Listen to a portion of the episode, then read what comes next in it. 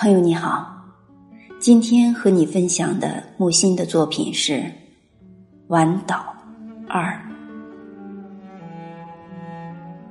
生命是一个骚乱的实体，越真高级的生命越骚乱，因为其能量强旺，质素繁复，运转剧烈。所以说，少年维特的烦恼。不是十九世纪一代的精神表征，而是每个时代的每一代少年必经的人生阶段。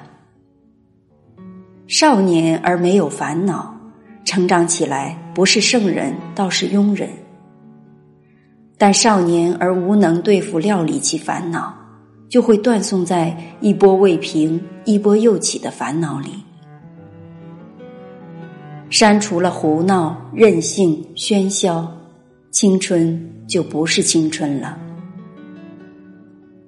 托尔斯泰曾为青春做如是辩护，他自己却深知青春不可一味胡闹、任性、喧嚣，否则也没有他这部风然、这许多杰作了。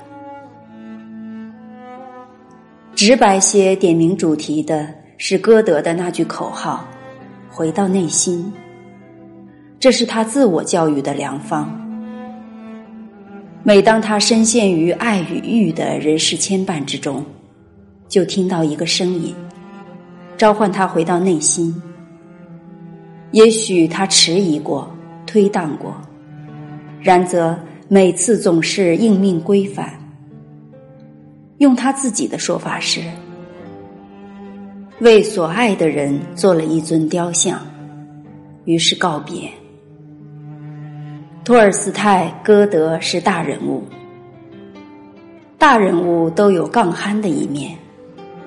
那么优雅伶俐的当然是芸芸众生，仓皇四出求爱乞怜，胡闹、任性、喧嚣，足至切齿哀嚎痛哭了。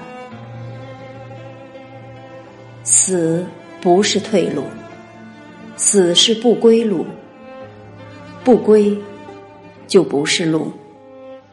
人的退路是回到内心，受苦者回到内心之后，苦会徐徐显出意义来，甚至忽然闪出光亮来。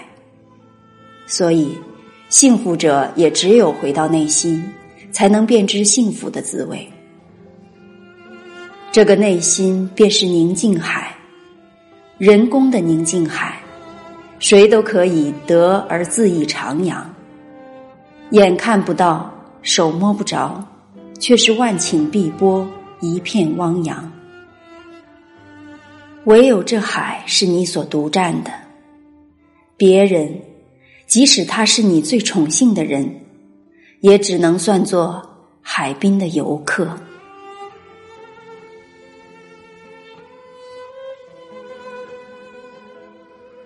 朋友们，感谢您的收听。为了更好的和朋友们交流，本周五晚二十二点到二十三点安排了一场直播，我在喜马拉雅和你不见不散。